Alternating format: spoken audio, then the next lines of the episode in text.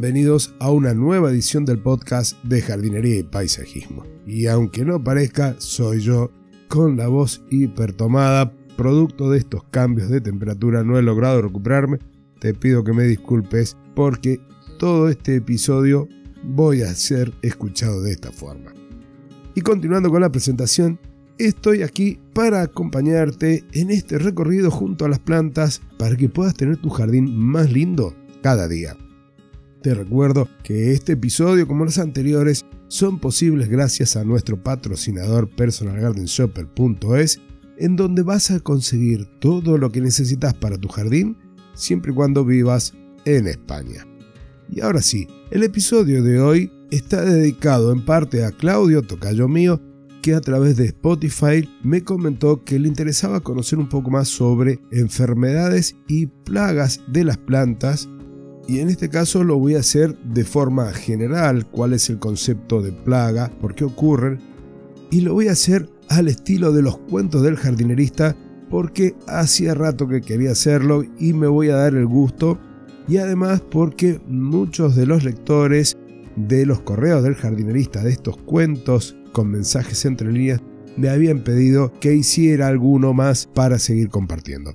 El de hoy se llama El huevo o la gallina y servirá para explicar en cierta forma estos conceptos que antes te nombré. Suelo ser un tipo muy racional, a veces llegando a casi extremos en los que me meto en un bucle pensando y repensando un tema hasta que por fin doy con la solución. Ahora, ¿y si el problema no tiene solución? Entonces para mí ya no es un problema.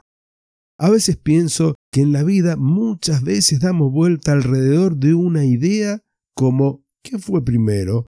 ¿Cuál es la causa? ¿Qué pasaría si... y otras más que seguro se te pasan por la cabeza.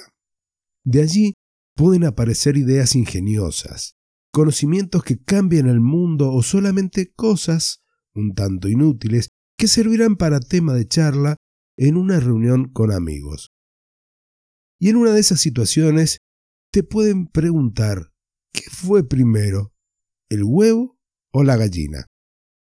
Para mí siempre fue clara la respuesta, aunque según la ciencia puede que esté equivocado, pero yo igual sigo con mi postura.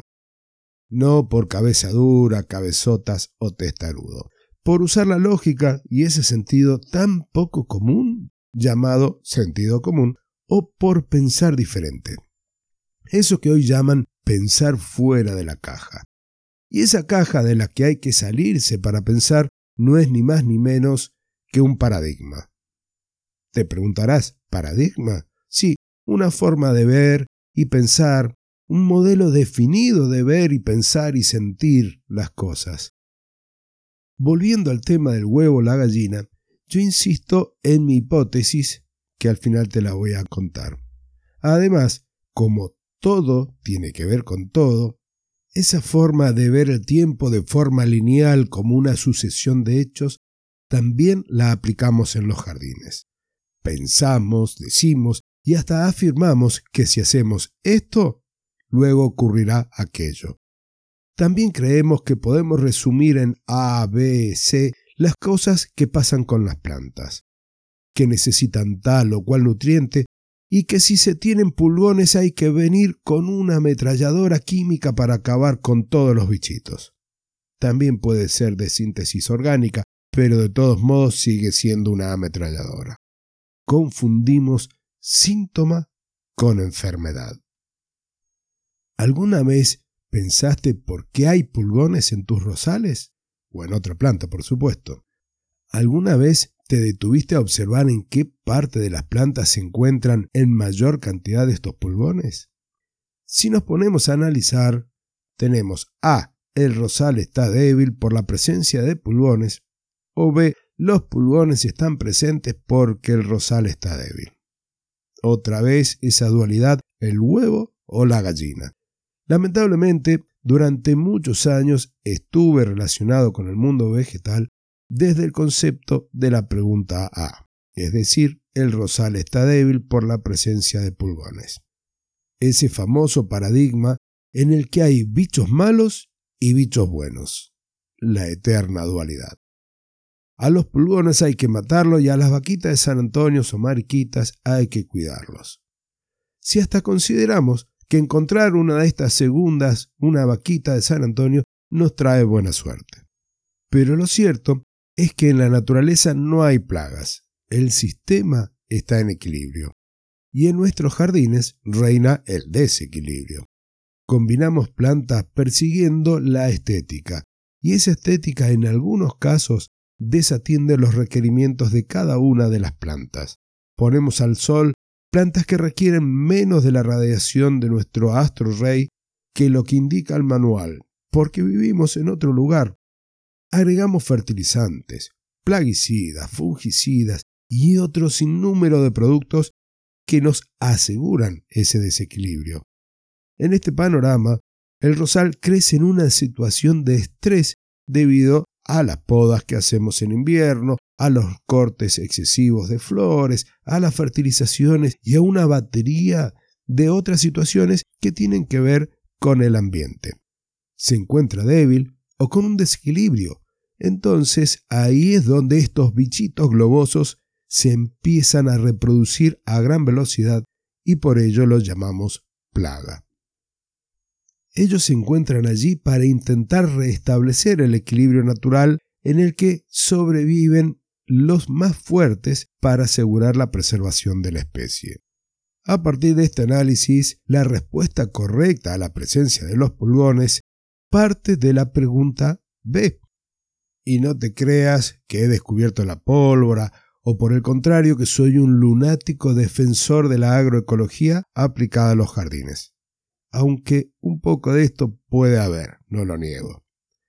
En este caso, el científico francés Francis Chabousseau anunció en 1969 la teoría de la trofobiosis, que explica con mucho más detalle lo que te acabo de decir, y que si querés conocer un poquito más, podés ir a la publicación que hice en mi canal de Telegram, cuyo enlace te lo dejo en las notas del episodio, el día 9 de agosto del año 2020.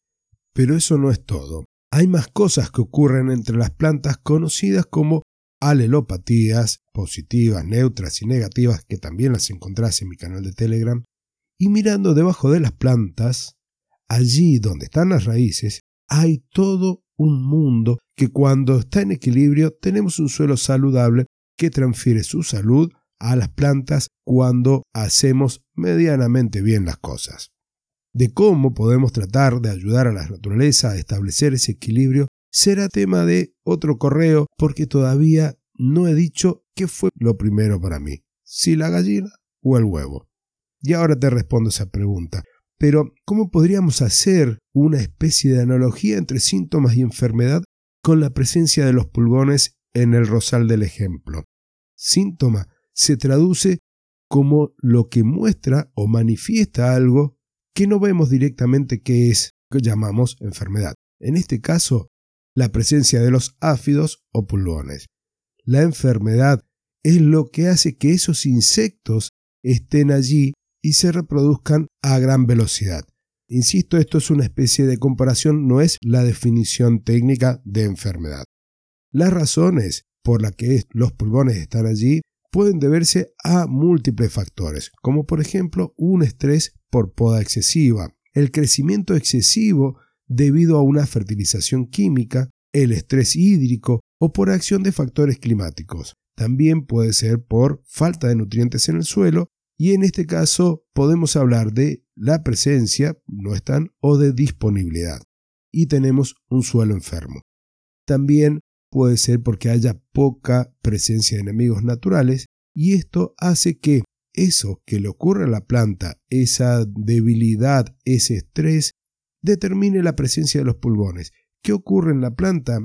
Cuando es, por ejemplo, por el crecimiento debido a la fertilización, vas a observar que en los puntos de crecimiento, botones florales, brotes nuevos del rosal, van a haber más pulgones allí. Esto es porque hay azúcares y aminoácidos libres que son el alimento de los insectos y si pudiéramos hacer un control del pH de la savia, podríamos anticiparnos, por ejemplo, a la presencia de pulgones u otros fitófagos, también a la presencia de hongos, porque todo eso depende de la salud del suelo. Para terminar, ahora sí, con la incógnita del principio, para mí lo primero fue el huevo. Y no es una postura arbitraria. Para mí la unión de los genes masculinos y femeninos, de los padres biológicos, sufrió una modificación genética, una mutación, y de allí nació la gallina. La ciencia dice que no es así, pero cuántas cosas afirman como válidas para luego descubrir que hay algunos intereses dentro de esos conceptos.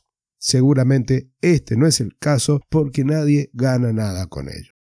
Y ahora sí, con esto me despido, espero que te haya gustado, que me dejes tu comentario, tu mensajito ahí en Spotify, en la plataforma que me escuches y no te olvides que la semana que viene tenemos el episodio en colaboración con Fernando en donde nuevamente dos profesionales ubicados en dos lugares del mundo, uno en invierno, el otro en verano, hablaremos de las plantas.